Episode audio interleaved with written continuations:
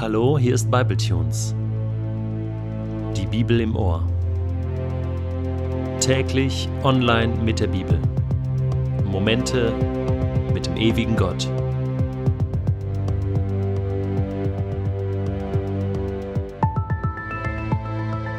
Der heutige Bibletune steht in Matthäus 27, die Verse 27 bis 31 und wird gelesen aus der neuen Genfer Übersetzung. Die Soldaten des Gouverneurs brachten Jesus ins Prätorium und versammelten die ganze Mannschaft um ihn. Sie zogen ihn aus und hängten ihm einen scharlachroten Mantel um, flochten aus Dornenzweigen eine Krone, setzten sie ihm auf den Kopf und drückten ihm einen Stock in die rechte Hand. Dann knieten sie vor ihm nieder, verspotteten ihn und riefen, Es lebe der König der Juden. Sie spuckten ihn an, nahmen den Stock und schlugen ihm damit auf den Kopf.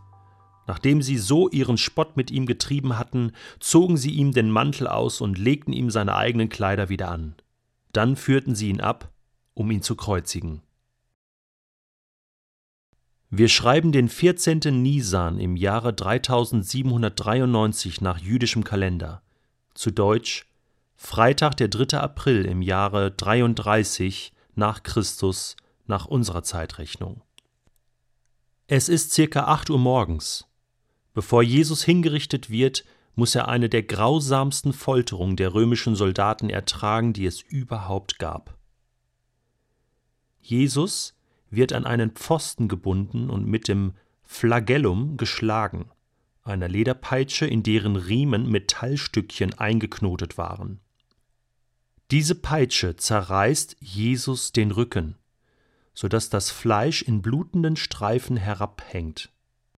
Es kam nicht selten vor, dass zum Tode Verurteilte durch diese Folterung bereits starben. Jesus konnte wegen den starken Körperverletzungen sein Kreuz nicht ganz bis zur Hinrichtungsstätte tragen.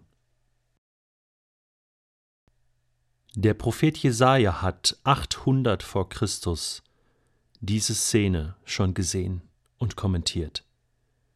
Er schreibt: Dabei war es unsere Krankheit, die er auf sich nahm. Er erlitt die Schmerzen, die wir hätten ertragen müssen. Wir aber dachten, diese Leiden seien Gottes gerechte Strafe für ihn. Wir glaubten, dass Gott ihn schlug und leiden ließ, weil er es verdient hatte. Doch er wurde blutig geschlagen, weil wir Gott die Treue gebrochen hatten.